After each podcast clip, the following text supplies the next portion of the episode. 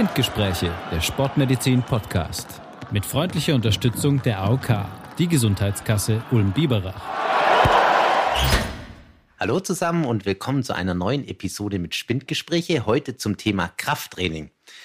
Ich bin heute hier mit Johannes Kirsten und ich freue mich, dass wir heute hier sitzen können mit einem Gast, nämlich mit Lennart Menz. Lennart ist bei uns Sportwissenschaftler in der Abteilung und neben Sebastian und mir sicherlich der muskulär am stärksten ausgeprägte Typ, den wir haben und deswegen unser prädestinierter Experte für Krafttraining. Lennart, was macht dich zum Experten für Krafttraining? Hi, ähm, erstmal auch schön hier zu sein und Gut, ich betreibe Krafttraining ungefähr schon seitdem ich 16 bin, ähm, arbeite noch einmal in die Woche äh, in der Woche im Uni-Fitnessstudio. Normalerweise gerade natürlich nicht, wobei wir hoffen, dass wir bald wieder öffnen können. Und habe selber ja, zehn Jahre Football gespielt und da ist Krafttraining natürlich auch ein äh, integraler äh, Teil des Trainings. Wenn man so im Internet mal googelt, dann ist Krafttraining ja ganz verschieden aufgebaut. Es gibt ja Kraftausdauer, es gibt Hypertrophie, es gibt Schnellkraft. Kannst du da für uns mal Ordnung reinbringen? Was ist eigentlich was? Ja, was ist eigentlich Krafttraining in Abgrenzung zu Ausdauertraining? Erstmal? Stimmt, was macht es besonders? Warum braucht ähm, man es überhaupt? Genau, jetzt hast natürlich schon sehr viele Begriffe durcheinander gewirbelt. Da bin ich ähm, Spezialist drin. äh, Krafttraining zeichnet sich natürlich dadurch, durchaus, dass wir ähm, wenig, also deutlich kürzere Belastungszeiten als beim Ausdauertraining haben und ganz einfach ähm, andere, also einen anderen Reiz für die Muskulatur setzen. Differenziert wird dann im Krafttraining nochmal in, ähm, ja, ich sag mal so, Maxi also wenn man es grob unterteilt, in Maximalkrafttraining, in ähm, Schnellkrafttraining, heutzutage auch gerne als ähm, ähm Powertraining bezeichnet und in ähm, Kraftausdauertraining, also muskuläre Ausdauer. Kann man da irgendwie schon mal so als Unterscheidung jetzt zum Ausdauertraining sagen, dass Krafttraining eher wie so einen mechanischen Reiz setzt und Ausdauertraining vielleicht eher einen Stoffwechselreiz setzt? Ähm, Genau, das ist natürlich schon ähm, definitiv eine gute Differenzierung. Also wir haben äh, im Krafttraining wahrscheinlich einen deutlich höheren mechanischen Reiz. Ähm, wobei natürlich auch, ähm, je nachdem, was für ein Training durchgeführt wird, auch, ähm, ich sag mal, kardiovaskuläre Parameter trainiert werden, aber sicherlich nicht äh, in dem Maße, wie es Ausdauertraining jetzt tut. Genau, also im Prinzip Krafttraining ist ja, wenn ich es mir jetzt mal so ganz banal vorstelle, ja, Heben von Gewichten. Und das kann man natürlich auf viele unterschiedliche Art und Weisen tun, aber oder ist das eine, eine falsche Vorstellung? Also ich sage mal einfach, äh, Krafttraining für mich, ich komme ja aus dem Rudersport, äh, bestand immer darin, äh, an zwei Tagen die Woche äh, mit mittelmäßig viel Gewicht sehr viele Wiederholungen zu machen und äh, an einem Tag in der Woche mit noch mehr Gewicht ähm, wenig Wiederholungen möglichst schnell durchzuführen. Das eine hieß Kraftausdauer, das andere hieß Schnellkrafttraining. Macht heute wahrscheinlich so kein Mensch mehr, aber ähm, das ist so das, was bei mir mit Krafttraining hängen geblieben ist. Und was, was macht Krafttraining für dich heute aus? Ja, genau. Also im klassischen Sinne ist auf jeden Fall natürlich das Stemmen von, äh, von Gewichten, also das gute alte äh, Pumpen, so das, was man oder was sich der Durchschnittsbürger der, oder die meisten Leute wahrscheinlich einfach unter Krafttraining vorstellen. Ähm, es gibt heute natürlich auch ähm, ja, super viele andere Formen, wie zum Beispiel EMS-Training, also wo durch äh, elektrische Stimulation ein Reiz gesetzt wird. Ähm, es gibt da noch Unterformen oder plyometrisches Training, also super viele Begriffe, aber Jetzt unter reinem Krafttraining wäre für mich natürlich auch einfach das Stemmen äh, von Gewichten. Äh, da hast du schon recht, Johannes, genau. Genau, und jetzt äh, die Art des Krafttrainings, also jetzt, wir haben jetzt schon irgendwie angerissen, dass es viele verschiedene Arten von Krafttraining gibt. Ähm, die wird durch das Ziel, das man hat, vielleicht auch definiert, oder? Man hat ja, also stellt jetzt das richtige Pumpen, also der Pumper an sich, wie ich ihn mir vorstelle, der hat ja das, äh, das Ziel, möglichst muskulös auszusehen oder äh, während der andere vielleicht möglichst viel Kraft haben wollen und so weiter. Also diktiert das Ziel so ein bisschen, was man macht oder was kann man mit Krafttraining überhaupt erreichen? Ähm, ja, genau, das würde ich äh, auch so ganz, ganz gut beschreiben. Also natürlich, wenn ich jetzt ähm, anfange mit dem Krafttraining, ähm, muss ich mir erstmal selber überlegen, was ist eigentlich mein Trainingsziel und daraufhin wird dann der Trainingsplan äh, aufgebaut. Es gibt natürlich auch jetzt, wenn ich schon äh, ein bisschen fortgeschritten bin, ähm, unterschiedliche Trainingsziele ähm, je nachdem, was für eine Sportart man betreibt, ist es natürlich auch sehr individuell, beziehungsweise muss spezifisch dann angepasst werden. Ähm, klassisch wären natürlich jetzt so Effekte, also zum einen die äh, Hypertrophie, ähm, also ein äh, Massenzuwachs ähm, oder halt, ähm, beziehungsweise je nachdem der, der Trainingsform geht es natürlich auch Hand in Hand, ähm, neuronale äh, Anpassung an äh, der Muskulatur, an Krafttraining. Das müssen wir vielleicht mal kurz erklären, was das ist, neuronale Anpassung. Was versteht man darunter? Oder wir gehen einfach mal die Gruppen durch, oder? Mit unterschiedlichen Trainingszielen. Ja, genau. Äh, vielleicht fangen wir einfach mal so an, wenn jetzt jemand einsteigt ins Krafttraining mit der Zielsetzung, ähm, an ja, Kraft und ein bisschen Muskulatur zuzulegen. Wie geht er das an? Was? Also der Gesundheitssportler, der die WHO-Empfehlung mit einer Stunde Krafttraining pro Woche umsetzen will, oder? Genau Wie macht so. der es, Lennart? Vielleicht fangen wir an, kurz einmal grundsätzlich äh, darüber zu reden, was, was für Anpassungen gibt es äh, ja. durch Krafttraining. Ähm, es wäre dann zum einen äh, die Hypertrophie. Ähm, ist also eine Vergrößerung des Muskelfaserquerschnitts. Ähm, diskutiert wird dann noch das Thema der Hyperplasie. Das wäre eine Neubildung bzw. ein Aufsplitten von Muskelfasern, ist aber beim Menschen ähm, als, als Antwort auf ein Krafttraining in Studien noch nicht wirklich bestätigt worden. Hauptsächlich in, äh, in Tierstudien, die aber auch ganz interessant sind vom, vom Aufbau, finde ich. Ähm, genau, das wäre die Hypertrophie. Genau, also die Muskelfasern werden dicker, es werden davon nicht mehr Muskelfasern. Genau. Zumindest ist das umstritten, so kann man mal sagen. Genau. Und als zweites ähm, passieren neuronale Anpassungen. Das heißt, dass ähm, mehr motorische Einheiten, also Motoneuronen, das sind die, ähm, die Nervenzellen, die die Muskelfaser, inner, Muskelfasern innervieren, ähm, mehr rekrutiert werden. Also ich kann ähm, ja, im Prinzip mehr Prozent meines Muskels willkürlich kontrahieren. Ähm, das wäre zum Beispiel eine neuronale Anpassung. Oder halt auch Aktivierung von, von Antagonisten, also von, von Gegenmuskulatur. Ähm, genau. Und interessant ist äh, vielleicht noch im, Rahmen der neuronalen Anpassung die sogenannte autonome Reserve.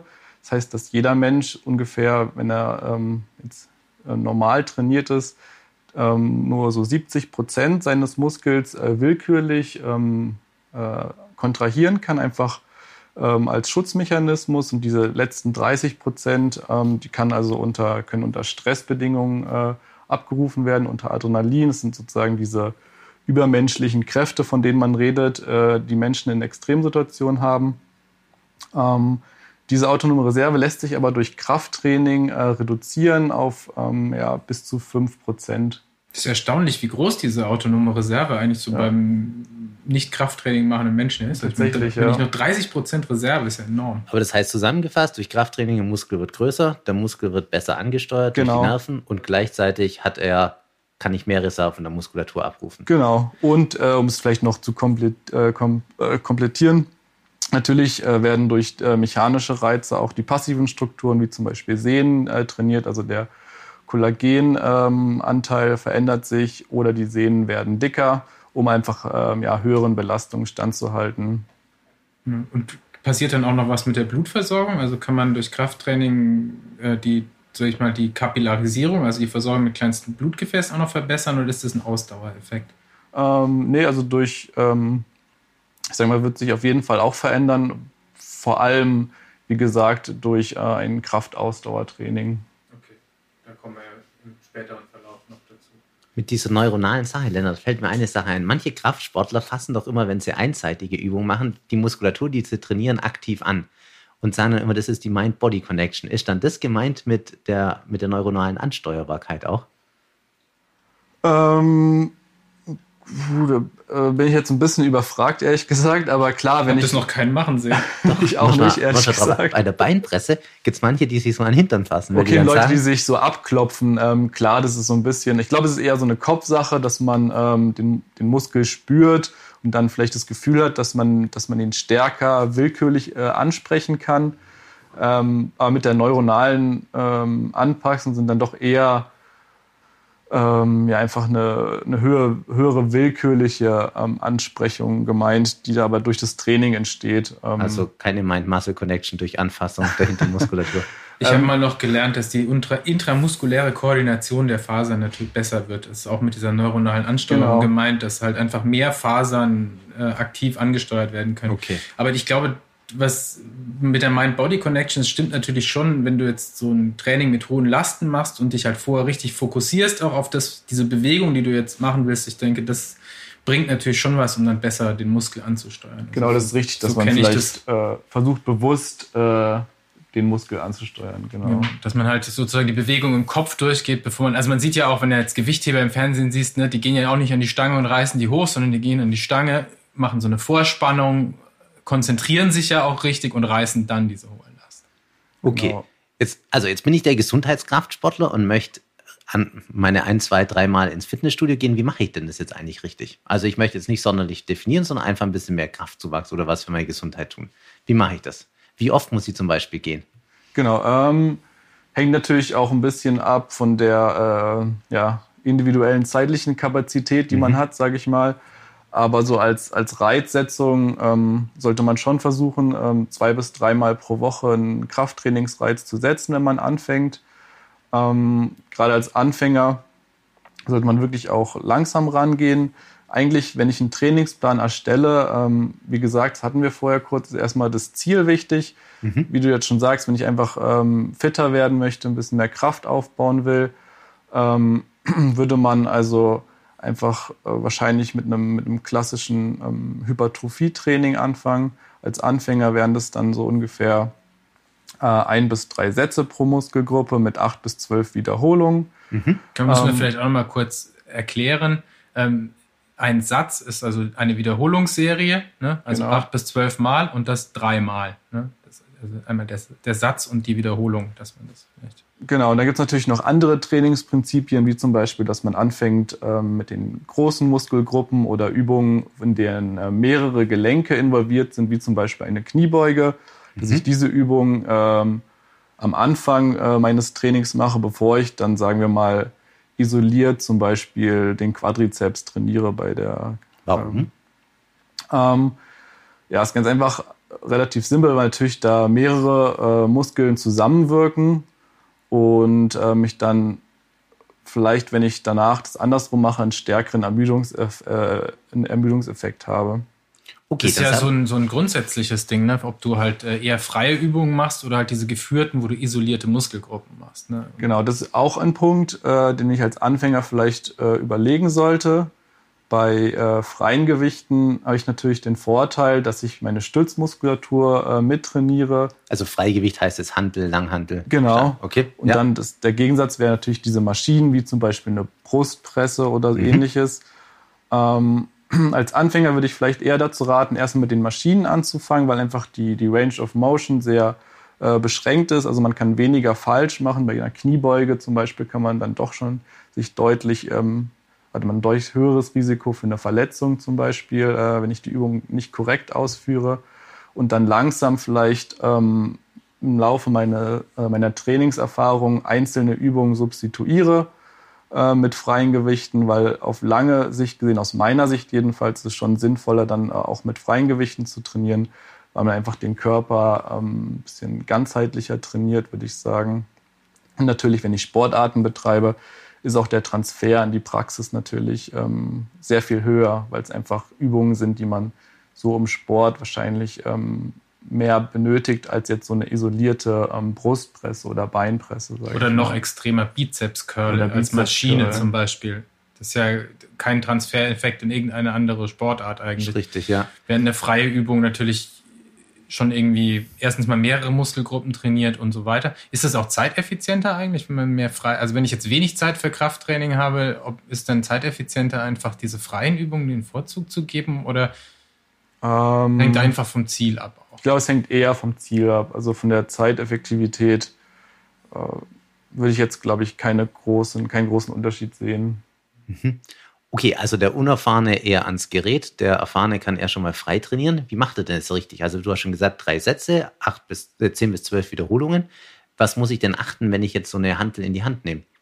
Muss ich die zum Beispiel schnell hochreißen und langsam runterlassen oder was ist denn da entscheidend? Genau, das hängt natürlich auch vom Trainingsziel ab. Ähm, bei der Hypertrophie habe ich also eher, ähm, ja, ich sag mal, so eine moderate Bewegungsgeschwindigkeit. Ähm, die Bewegungsgeschwindigkeit hängt natürlich auch sehr von, von der Load, also von dem Gewicht ab, was ich mhm. äh, stemmen möchte, weil klar ist, wenn ich mehr Gewicht habe, dann wird äh, auch meine Bewegungsgeschwindigkeit erstmal langsamer. Ähm, das heißt, wenn man jetzt anfängt, dann, also man ähm, gibt eigentlich diesen, diese Load immer in Prozent von dem Gewicht an, was ich maximal äh, bewerkstelligen kann. Ähm, also am Anfang äh, meines Trainingsplans sollte ich eigentlich einmal testen, ähm, was ist mein Maximalgewicht. Für eine Wiederholung. Für eine Wiederholung, genau, das Wiederholungsmaximum. Und dann als Anfänger im Hypertrophiebereich sagt man so, dass man ungefähr mit 70 bis 85 Prozent arbeiten sollte von diesem Wiederholungsmaximum. Ähm, und dabei, wie gesagt, eher eine ähm, moderate Geschwindigkeit. Es gibt dann, aber das ist dann schon ein bisschen mehr ähm, fortgeschritten, dass man wirklich in Sekunden angibt, wie hoch jetzt die, also wie lang die exzentrische Phase, also zum Beispiel beim Bankdrücken das Runterlassen, unten dann die statische Haltephase, wie lang die sein soll und dann wie lang die konzentrische Phase, also die Kontraktion des Hochdrücken beim Bankdrücken wäre.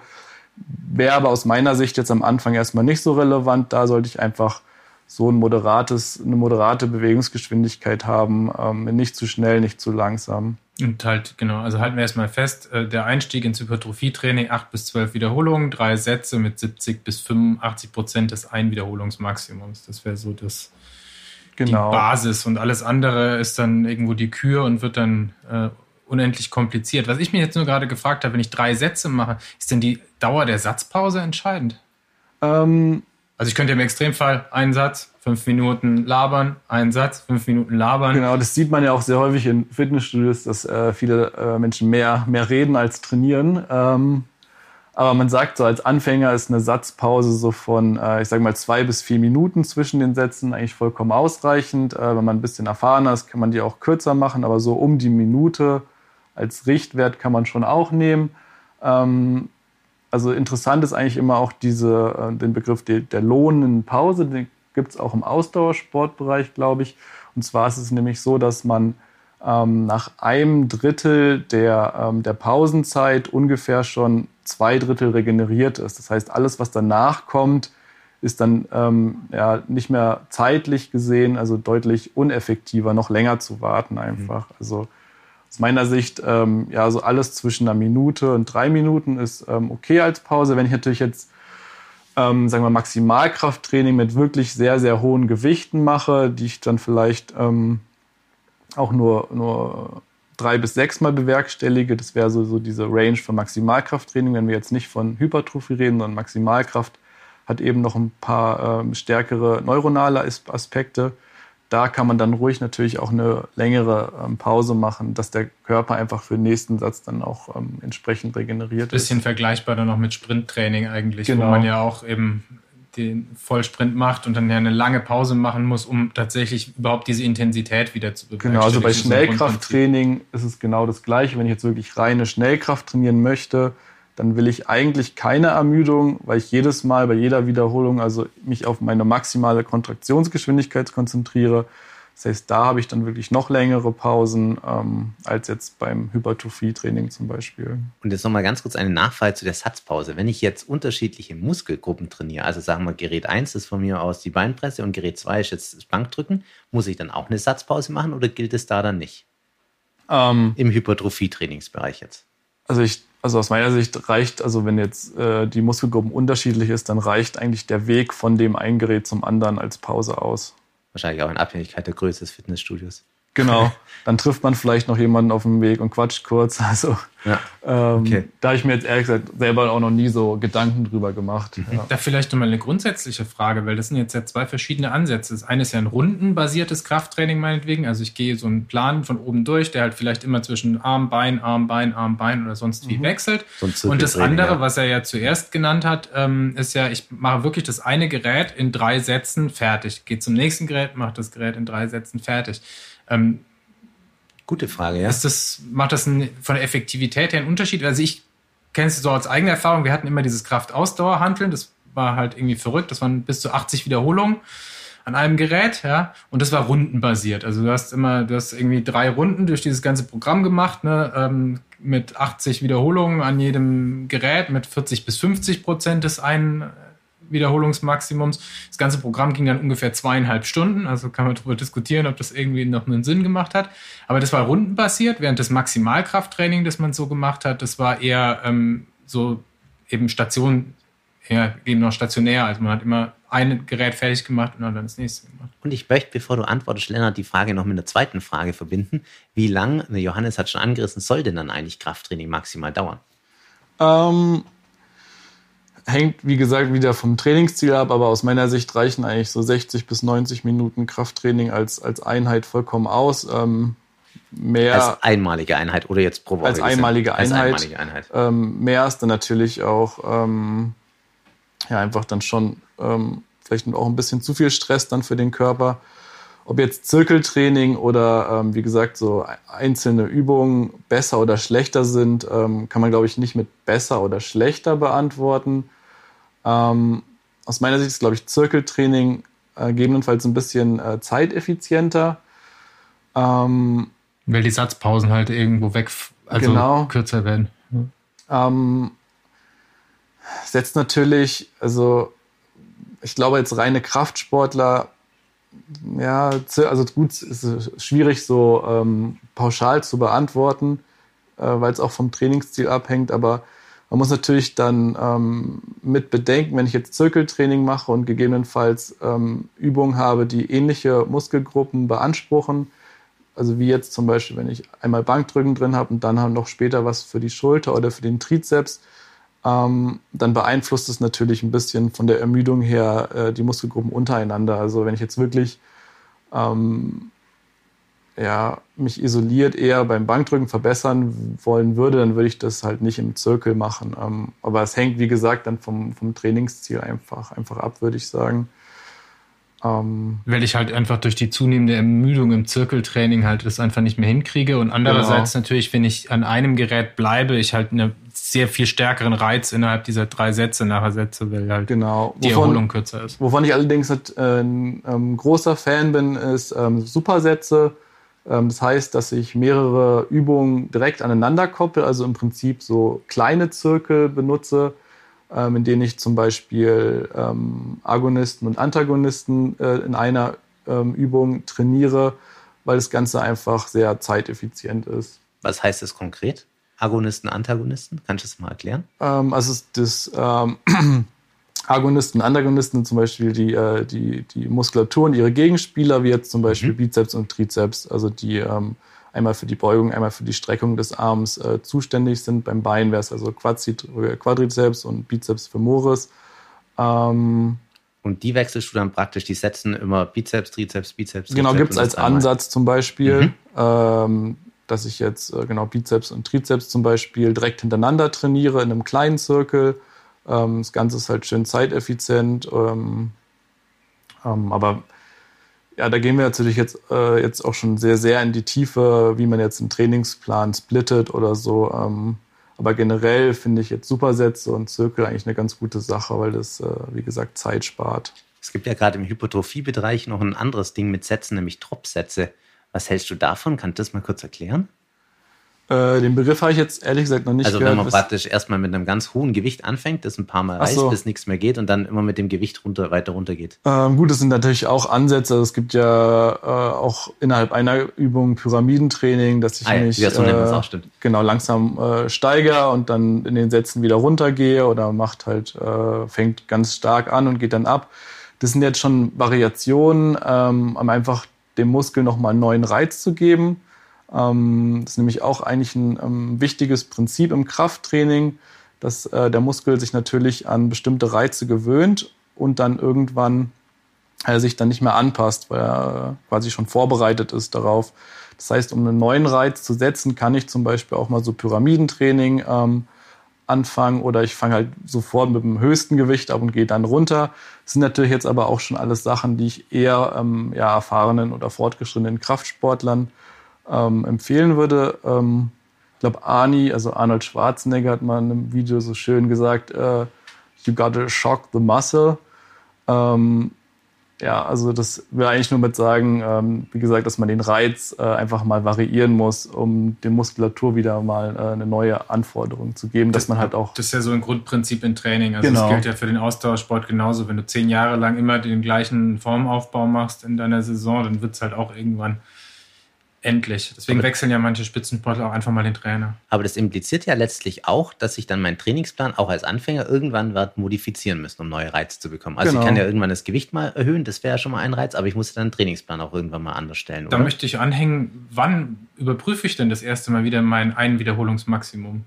Auch eine gute Frage, ja. Genau, also generell ähm, so im Training so eine kleine Richtlinie, wann man das Gewicht erhöhen sollte, ist, wenn ich so an zwei hintereinanderen, ähm, also an zwei Trainingseinheiten, in der ich die gleiche Übung mache, wenn ich da die Wiederholung, ähm, die ich quasi machen möchte, schaffe mit dem Gewicht, dann sollte ich also mein Gewicht äh, so um zwei bis zehn Prozent steigern, dass der Muskel also wieder neu gereizt wird.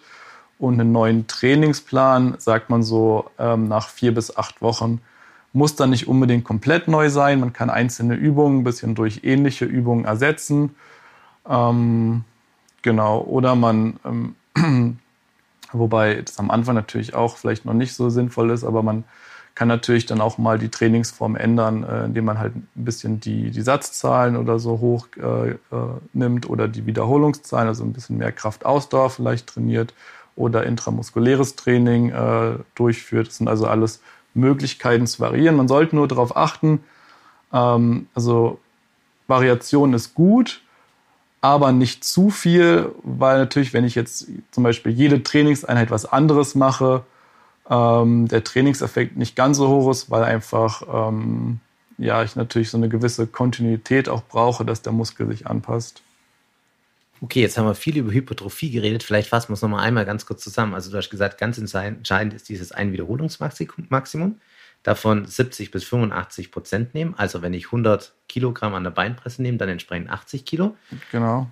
Sechs, äh, 8 bis 12 Wiederholungen in drei Sätzen und mit den größeren Muskelgruppen anfangen, sowie alle vier bis acht Wochen mal über den Trainingsplan drüber gehen, ob man vielleicht ergänzt oder einzelne Übungen ersetzt. Genau, genau. und wenn du halt merkst, dass du bei deiner Beinpresse jetzt mit 85 Prozent deines Einwiederholungsmaximums easy im dritten Satz noch die zwölf Wiederholungen schaffst, dann solltest du dein äh, Gewicht natürlich überdenken. Ja. Genau, das war jetzt das Hypertrophietraining. Jetzt haben wir mehrmals schon Kraftausdauertraining angerissen. Äh, ab wann spricht man denn eigentlich von Kraftausdauertraining? Also was, was grenzt das jetzt wieder ab von der Hypertrophie? Vermutlich die Wiederholungszahl, aber. Und wer braucht's? Das möchte ich noch als Frage ergänzen. Äh, wer braucht natürlich, äh, Johannes, an dich gleich die, die Ruderer.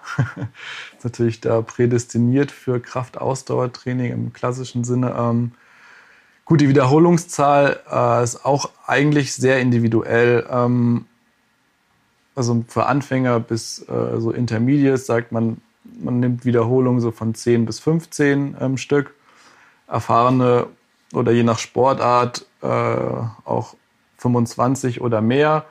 Äh, wie Johannes eingangs schon sagte, im Rudern ähm, hat man früher vor allem äh, so Monstersätze mit, äh, weiß nicht, 50 bis 80 Wiederholungen gemacht. Sind, aber ich glaube, es ist eher so DDR-Schule. Ich bin mir nicht ganz sicher, ob man es heute sicher, immer das ist DDR-Schule und ich hoffe, dass heute niemand ja. mehr macht. Bei uns ging der Winter klassisch im Herbst los mit 40, 40er KA, dann kam irgendwann, wenn man das lang genug gemacht hat, 60er und dann zur Belohnung kam dann am Schluss noch das 80er KA, das dann halt einfach abendfüllend war und äh, ja, ich glaube nicht so effektiv war, rückblickend. Genau, und die Definition ist eigentlich hauptsächlich, dass man halt ähm, ja, die Widerstandsfähigkeit der Muskulatur trainiert, also einen bestimmten ähm, äh, Belastung so lange wie notwendig standhalten zu können, ohne dass halt ähm, die Kraft signifikant nachlässt. Und die Definition hängt dann wirklich, wie gesagt, von der, von der Sportart auch so, oder ja, gegebenenfalls ein bisschen ab oder ist auch sehr individuell. Also das muss vielleicht auch noch gesagt werden. Ähm, sind jetzt, wir haben jetzt so ein paar Zahlen für Empfehlungen genannt.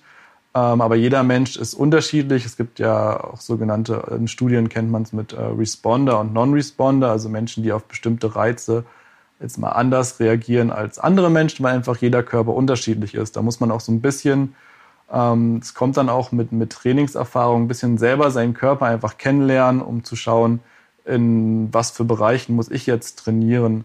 Die Werte, die wir genannt haben, sind natürlich alles ähm, empirische Werte aus Studien. Also für den Durchschnitt passt es wahrscheinlich, aber es kann natürlich sein, dass man da individuell ein bisschen drauf anders reagiert. Und du hast schon gesagt, 10 bis 15 Wiederholungen, auch da drei Sätze dann? Ähm, genau, also da würde man also tendenziell vielleicht ein bisschen weniger Sätze machen, weil es einfach so viele Wiederholungen sind, aber die Empfehlung ähm, ist jetzt eigentlich auch so ein bis drei Sätze. Ähm, Und von der Kraft her, also von diesem einen Wiederholungsmaximum, was sollte man da als Faustregel nehmen im Ähm, Kraftausdauerbereich? Genau, also da ist es dann irgendwas so zwischen, ich sag mal, 30 bis 80 Prozent, je nachdem Mhm. halt, wie meine Anforderungen sind. Ähm, Okay. Aber wenn ich dich jetzt richtig verstehe, Lennart, dann hilft mir Kraftausdauer jetzt zum Aufbau von Muskulatur gar nicht mal so viel. Es macht halt die vorhandene Muskulatur besser, oder ist das falsch? Es steigert die Ermüdungsresistenz, können wir vielleicht festhalten. Genau, die Ermüdungsresistenz, gegebenenfalls Regenerationsfähigkeit, aber klar ähm, wird man auch eine leichte Hypertrophie haben, aber der Hypertrophie-Effekt ist natürlich sehr viel geringer als beim Hypertrophietraining. Ähm, ganz einfach, weil äh, die Proteinsynthese halt nicht so stark ähm, angeregt wird wie jetzt ähm, bei, bei höheren Lasten. Und sollte man dann Hypertrophietraining mit Kraftausdauertraining kombinieren? Auch da Ähm, kommt es wahrscheinlich auf das Ziel drauf an. Aber genau. jetzt mal angenommen, es laufen auf den Sommer zu für die definierte Sommerfigur. Würde das Sinn machen? Oder würdest du jetzt jemand, der am Strand nur gut aussehen will, nur Hypertrophietraining empfehlen? Ähm, ich glaube, generell ist es, wenn ich es jetzt hobbymäßig betreibe, ist es gut, äh, ab und zu mal auch Kraftausdauertraining äh, ein paar Monate einzustreuen, um einfach der Muskulatur nochmal einen neuen Reiz zu geben. Mhm. Ähm, wenn ich natürlich professioneller betreiben will, dann kann man das ganze Jahr halt auch in sogenannte, äh, also als Makrozyklus in kleine oder in Mesozyklen noch einteilen. Ähm, aber ich glaube, dass es die, die wenigsten Hobbysportler eigentlich machen. Ähm, Okay. für den Strand, ja, je nachdem, was man, am- also klar, Hypertrophie-Training baut dann die Muskulatur auf. Ähm,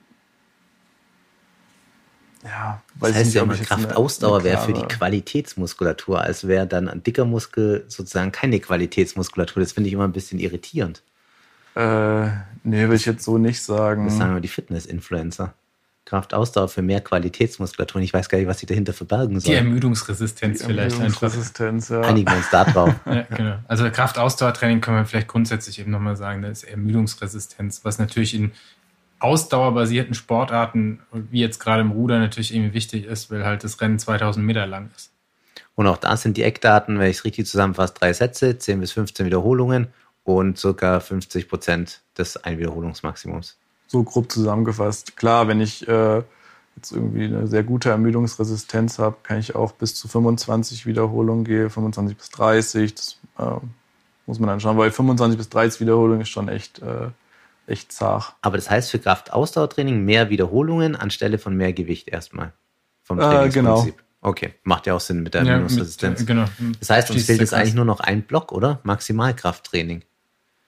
Genau, von den Ja. Grundspielarten. Wobei das ja mit dem Hypertrophietraining irgendwo ähnlich Genau. jetzt wieder Es hat. gibt dann noch eine, eine unter, also eine andere Form, das hattest du, glaube ich, auch schon vorhin kurz angesprochen, Johannes, das äh, intramuskuläre Koordinationstraining, äh, in dem ich also eigentlich den Fokus drauf lege, ähm, meine äh, neuronalen äh, Strukturen zu verbessern. Also es ist zum Beispiel ein Training, was jetzt in Sportarten wichtig ist, die ähm, ja so gewichtsbeschränkt sind, beziehungsweise in denen Körpergewicht relevant ist, wie zum Beispiel ja, Skispringen oder auch Sportarten mit Gewichtsklassen wie Judo. Äh, da möchte ich also eigentlich möglichst wenig Hypertrophie-Effekt, also Massenaufbau, aber möchte trotzdem meine Maximalkraft steigern. Das funktioniert dann eben über diese neuronale Anpassung. Und aus, ähm, als Trainingsprinzip ist es dann da so, dass ich ähm, mit der Wiederholungszahl runtergehe, also eher in Richtung drei bis sechs Wiederholungen und dafür dann mehr Sätze durchführe. Und, und äh, es ist wichtig, dass ich auf eine ähm, möglichst schnelle Bewegungsausführung achte, also in der konzentrischen Phase. Ähm, also da, wenn ich jetzt beim Hypertrophietraining eher eine moderate Bewegungsgeschwindigkeit habe, habe ich beim intramuskulären Koordinationstraining schon eher schnell bis explosiv. Mhm. Okay. Und äh, die Gewichtszahlen, also Prozent von meinem Wiederholungsmaximum, ist dann so ein bisschen abhängig davon, wie gut ich äh, in der Schnellkraft oder in der Power trainiert bin. Ähm, als Anfänger muss man da wahrscheinlich dann doch deutlich reduzieren, um noch eine schnelle Bewegungsausführung zu haben. Also irgendwas so um die vielleicht 60 Prozent vom Wiederholungsmaximum. Als wirklich ähm, gut trainierter Kraftsportler, die sind schon auch in der Lage, sag ich mal, so mit äh, 85 bis 100 Prozent vom Wiederholungsmaximum da zu arbeiten und immer noch wirklich eine eine explosive äh, Bewegungsausführung äh, zu, zu schaffen. Okay. Also ist für all diejenigen, die eigentlich aussehen wollen wie vorher, nur ein bisschen mehr aus ihren Muskeln rausholen wollen. Genau, da vielleicht noch kurz eine interessante Anekdote. Als ich, äh, als ich Football gespielt habe, habe ich natürlich auch Schnellkraftphasen gehabt und da war ich äh, äh in einem äh, bekannten Fitnessstudio trainieren ähm, und hatte halt natürlich eine schnelle Bewegungsausführung, wenig ähm, Wiederholung, dafür viel Sätze und dann ist ein 16-Jähriger zu mir gekommen und meinte so, äh, äh, entschuldigen Sie, warum trainieren Sie so? Und dann habe ich mal erklärt, so Schnellkrafttraining für Football, dass ich schneller werde. Und dann hat er halt auch richtig erkannt, so, ah, ist also nicht für Masse. Dann habe ich halt gesagt, so, ja, nee. Und dann hat es ihn, glaube ich, dann nicht mehr interessiert. Ähm, aber so viel zu der Trainingsform vielleicht. Also, okay. ich glaube, man sieht es nicht so häufig in Fitnessstudio, dass jemand jetzt wirklich, der keine athletische Sportart betreibt, äh, wirklich Schnellkrafttraining betreibt oder intramuskuläres Koordinationstraining. Was ich mich jetzt noch gefragt habe, immer die letzten Monate natürlich auch, während die ganzen Fitnessstudios zufahren, zufahren ähm, wie limitiert ist eigentlich das Training mit eigenem Körpergewicht? Das hat ja in den letzten Jahren schon gut zugenommen, sage ich jetzt mal, was man da so machen kann an oder was man so an Übungsvideos und sonst wie bekommt. Mhm. Also ich mache ja selber zum Beispiel eben von so einer Online-Plattform, wo ich auch mein Rollentraining mache, gibt es halt auch so Krafttraining mit eigenem Körpergewicht, also mit einbeiniger Kniebeuge und so, Tiefkniebeuge und solchen Sachen. Ähm, das ist natürlich dann immer darauf limitiert, eben auf mein Körpergewicht. Deswegen ja die einbeinige Kniebeuge schon mal, um mehr Last auf ein Bein zu bekommen und so. Ähm, kann ich überhaupt, egal wie weit ich das jetzt treibe, mit einem Hypertrophie-Training erreichen, wenn ich nur mein Körpergewicht zur Verfügung habe? Oder ähm, als Ansteiger vielleicht noch, aber danach genau. nicht mehr? Also bis zu einem gewissen Grad denke ich schon, aber irgendwann wird es dann natürlich eher äh, ein Kraftausdauertraining, weil ich einfach ähm, ja, sehr viele Wiederholungen dann durchführen kann mit meinem Körpergewicht. Also da ist natürlich der Hypertrophie-Effekt äh, beschränkt. Wir haben uns natürlich jetzt auch so ähm, Trainingsformen wie jetzt zum Beispiel äh, HIT-Training, also Freeletics-Apps oder was auch immer anschauen. Das sind natürlich dann äh, viele, viele Wiederholungen in möglichst äh, kurzer Zeit. Ähm, und da ist es schon auch eher so, aus meiner Sicht, das ist oder eher ein ähm, ja dann auch ein aerober oder anaerober äh, Trainingsreiz ist jetzt gar ist nicht. ein Stoffwechseltraining genau. ja wieder, ne? Ich meine, diese Burpees oder wie auch immer man das dann nennt, meine Hockstrecksprünge aus der Liegestütze oder wie auch immer, das ist ja einfach nur mega kardiovaskulär anstrengend, finde ich immer. Also ich halte das nicht lang durch zumindest. Genau. Ähm, ja, ich meine, was man, was man eigentlich sehr gut machen kann, ähm, jetzt in Zeiten ähm, von, von Corona, also wo die Fitnessstudios vielleicht noch geschlossen haben, wo wir jetzt auch langsam wieder öffnen ist, im Park sich halt Stangen suchen und da Klimmzüge oder Muscle-Ups, was auch immer zu trainieren.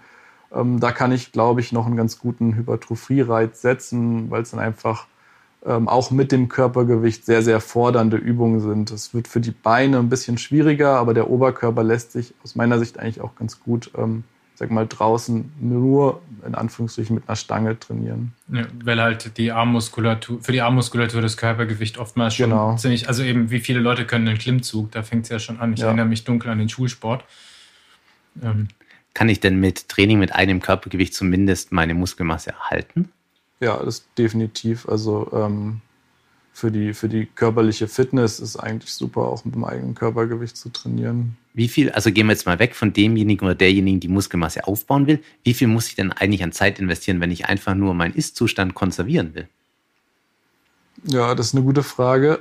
Das denke ich mal auch tatsächlich auch sehr äh, individuell, ähm, wie, wie schnell oder langsam dann die, die katabolen Prozesse im Körper sind. Ähm, aber tendenziell so aus dem Bauch raus würde ich sagen, so äh, zwei Trainingseinheiten in der Woche sollten es dann schon sein eigentlich. Okay. Und da würde ich die dann eigentlich auch praktisch, wenn ich es nur konservieren will, immer gleich machen, oder? Wenn man es jetzt so rein äh, theoretisch betrachtet, dann äh, sollte der Reiz natürlich dann äh, ausreichen äh, zum Konservieren, ja. Okay. Also für Konservieren brauchst du deutlich weniger als Aufbauen. Das Darauf so wollte ich hinaus. Die ja. Schule im, im, im Ausdauerbereich ist eigentlich für Leute jetzt über, über dem 30. oder 35. Lebensjahr sollen ja die Ausdauersportler auch Krafttraining unbedingt machen, weil sie halt also älter werden. Ne? Und da sagt man eigentlich eine längere Krafttrainingsphase mit mehr Krafttraining im Winter und über die Saison zumindest eine Einheit in der Woche. Das haben doch die Skifahrer auch immer, dass die Erfolge im Sommer verdient werden. Durchs Krafttraining und die Stabilisierung vor allem von der Rumpfmuskulatur, auch wegen der Verletzungsprävention. Ja gut, du kannst halt, also zum Beispiel im Ausdauersport ist es halt so, du hast halt nur ein limitiertes Zeitbudget und die ja. Kernkompetenz und da ist halt der Transfereffekt vom Krafttraining ist halt nicht so groß, jetzt zum Beispiel aufs Radfahren, dass du Radeinheiten, die wichtig sind, durch Krafttraining ersetzen könntest. Also muss es ja abseits der Saison so eine Aufbauphase eigentlich haben und danach geht's ja nur noch um den Erhalt.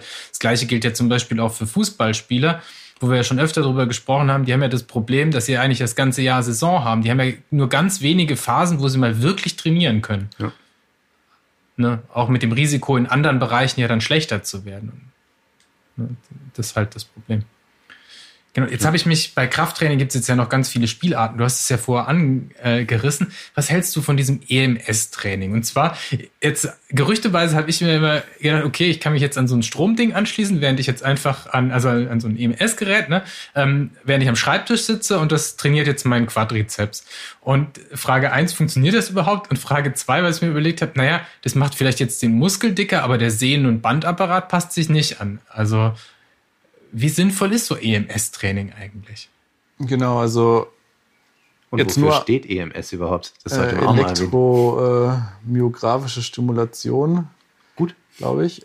Ja. Äh, ich habe es selber noch, noch nie ausprobiert tatsächlich. Ähm, es soll wohl aber doch sehr anstrengend sein. Das am Schreibtisch sitzen funktioniert, glaube ich, nicht so gut, weil man trotzdem die Übungen, die man trainieren möchte, auch durchführen muss. Also ich muss dann auch Kniebeuge mit elektrischer Stimulation machen. Also es bringt jetzt nichts, den einzelnen Muskel zucken zu lassen. Ich denke an so ein... Was das wäre eher Erhaltung tatsächlich mhm. oder nach, äh, nach Verletzung in der Rehabilitation, Rehabilitationsphase, wo man sowas machen würde. Aber auch da fängt man dann früh an, eigentlich unter Unterstützung durch EMS, also die Bewegung auszuführen.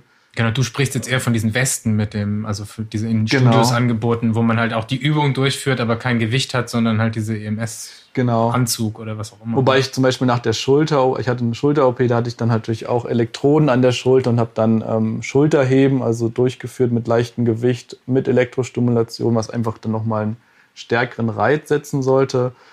Ähm, also es gibt, glaube ich, ein paar Studien dazu. Ähm, die Grundaussage ist eigentlich, dass also es hat keine Vorteile gegenüber zu konventionellen äh, Krafttraining in Bezug auf Kraftzuwachs.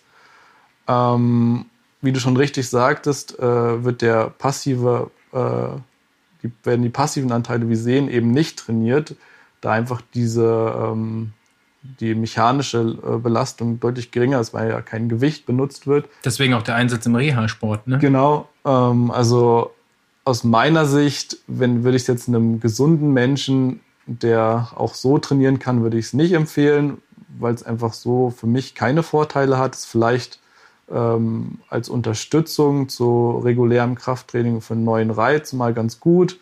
In der Rehabilitation für Patienten schon super. Aber das ist so meine Meinung dazu. Ja. Gut, dann habe ich noch eine Spielart und zwar, was auch in den letzten Jahren so ein bisschen auf meinem Radar aufgetaucht ist, ist äh, mit Blutsperre das zu, Kraftübungen zu machen. Genau, dieses äh, Blood Flow Restriction genau. äh, Training habe ich auch noch nicht ausprobiert. Das äh, Grundprinzip ist, glaube ich, halt, dass man die Extremität, die man trainiert, ähm, abbindet, also dass sie schwächer durchblutet ist, was dann ähm, größere Muskelschädigungen zur Folge hat. Ähm, ist in Studien, glaube ich, relativ gut belegt, also dass dadurch der Hypertrophie-Effekt größer wird, weil einfach ähm, mehr, mehr repariert werden muss. Ähm, aus meiner Sicht macht es aber auch eher Sinn, wenn ich jetzt wirklich die letzten Prozent irgendwie rauskitzeln möchte als, als Leistungssportler oder als äh, wirklich. Äh, wenn ich wie nochmal auf der Suche nach einem neuen Reiz bin und genau. schon auf einem sehr, sehr hohen Niveau. Und ich tue mir natürlich schwierig, meine Brustmuskeln oder Bauchmuskeln abzudecken. Das geht natürlich ja. nicht. ähm, ja, Hals sollte man auch nicht abbinden. das ähm, macht man wohl nur einmal, ja. Äh, genau, also, ja, also, also ich persönlich, es, es scheint wirksam zu sein, wenn man jetzt wirklich äh, noch was rauskitzeln möchte, aber ich, ich würde es jetzt auch nicht anwenden. Also ich glaube auch nicht, dass es so angenehm ist. Ähm, sich die Arme oder Beine abzubinden und dann äh, Kontraktion durchzuführen. Gut, jetzt haben wir ein, einmal quer einen Ritt durchs Krafttraining gemacht. Mehr fällt mir dazu eigentlich gar nicht mehr ein. Was ich daraus mitnehme, ist, äh, ne, es hängt natürlich wie immer alles vom Ziel ab, was ich mache. Ähm, Freihandelübungen oder Freiübungen sollte ich mir vielleicht, wenn ich Einsteiger bin, vorher zeigen lassen. Also eine Ausbildung in der Bewegungsausführung bei komplexen Übungen wie der Kniebeuge und gibt es ja dann noch einige Spielarten mehr, die deutlich schwieriger wird oder denke mal an Reißen und Umsetzen und so weiter. Ähm, das muss man sich halt auch zeigen lassen. Also da kann man sich halt was kaputt machen. Und ja, ja Achim, was nimmst du mit? Ja, ich glaube, nochmal die Abgrenzung von Hypertrophie während, äh, gegen Kraftausdauer fand ich nochmal gut erklärt. Das finde ich schon wichtig und ich glaube, wie, wie es der Sebastian sagen würde, Anfang ist erstmal alles und dann kommen die Probleme schon, dann kann man sich an denen entlanghangeln. Vielleicht eine Frage fällt mir tatsächlich noch abschließend ein, über die wir gar nicht gesprochen haben. Wie viele Übungen sollte ich mir denn pro Training vornehmen? Also ich habe mal irgendwo gelesen, man sollte sich so sechs, sieben vornehmen, verschiedene Geräte. Was, an was kann man sich denn da halten? Genau, man liest sowas von acht bis zehn, hängt natürlich auch gewissermaßen davon ab, wie viel Zeit man hat. Ja. Ähm, generell finde ich es fast sinnvoller, wenn man ähm, lieber, sagen wir mal, 60 Minuten am Tag öfter in der Woche macht, als jetzt 120 Minuten weniger in der Woche, weil man einfach eine regelmäßigere Reizsetzung hat und der Muskel in der, in der Ruhephase sich äh, regeneriert und, und aufbaut. Das ist ein wichtiger Punkt, ja. Ähm, wenn man jetzt natürlich weniger Zeit hat und wirklich nur so lange Blöcke machen kann, dann kann man natürlich auch mehr als zehn Wiederholungen reinpacken, muss natürlich damit rechnen, dass dann irgendwann einfach die Ermüdung äh, auch ganzheitlich dann da ist, was dann die ähm, meine Kraft dann natürlich beschränkt. Ähm, das sollte man abschließend genau. auf jeden Fall noch sagen. Ne? Dass ja, man wie oft in der Woche macht man eigentlich Kraft? Und wie viel Pause sollte man dazwischen machen? Ich glaube, das ist nochmal ganz entscheidend. Das können wir als äh, Zusammenfassung nochmal nehmen. Genau, das hängt natürlich dann davon ab, ob ich jetzt ein Ganzkörpertraining mache oder ob ich meinen Körper in bestimmte Bereiche einteile, wie zum Beispiel Ober-Unterkörper. Es gibt natürlich auch so eine Pull-Push-Einteilung, also dass man Übungen mit Zug und mit Druck aufteilt. Ähm, generell als Faustregel würde ich so sagen, man sollte halt den Muskel je nachdem wie intensiv das Training war, so 48 bis 72 Stunden zur Regeneration geben. Und dann sollte man aber schon versuchen, den neuen Reiz zu setzen für eine ähm, optimale Reizsetzung. Ähm, genau, das heißt ungefähr, ich würde sagen, so drei bis viermal die Woche ist super. Ja. Wenn es nur zweimal geht, dann geht es halt nur zweimal. Dann sollte man aber auf jeden Fall den ganzen Körper jedes Mal trainieren, weil sonst wirklich zu selten die Reizsetzung kommt. Ähm, genau. Okay. Genau, weil in der Pause wächst der Muskel. Also Folge 2 oder so, ne? Nicht ab Episode 2. Genau, nicht Montag, Dienstag und Mittwoch Krafttraining machen und den Rest der Woche nicht, sondern eben 48 Stunden zumindest zwischenlassen. Beim Training der gleichen Muskelgruppe. Genau. Vielen Dank, Lennart. War ja, sehr gerne. interessant. Vielen, vielen Dank. Das war Spindgespräche. Wir bedanken uns wieder bei unserem Präsenter der AOK und äh, natürlich bei meinem Bruder, der hoffentlich für guten Sound sorgt. Und bei Lennart. Und vor allem bei Lennart, unserem Gast. Macht's gut, ciao. Ciao. Ciao. Sie hörten Spindgespräche, der Sportmedizin Podcast. Mit freundlicher Unterstützung der AOK, die Gesundheitskasse Ulm-Biberach.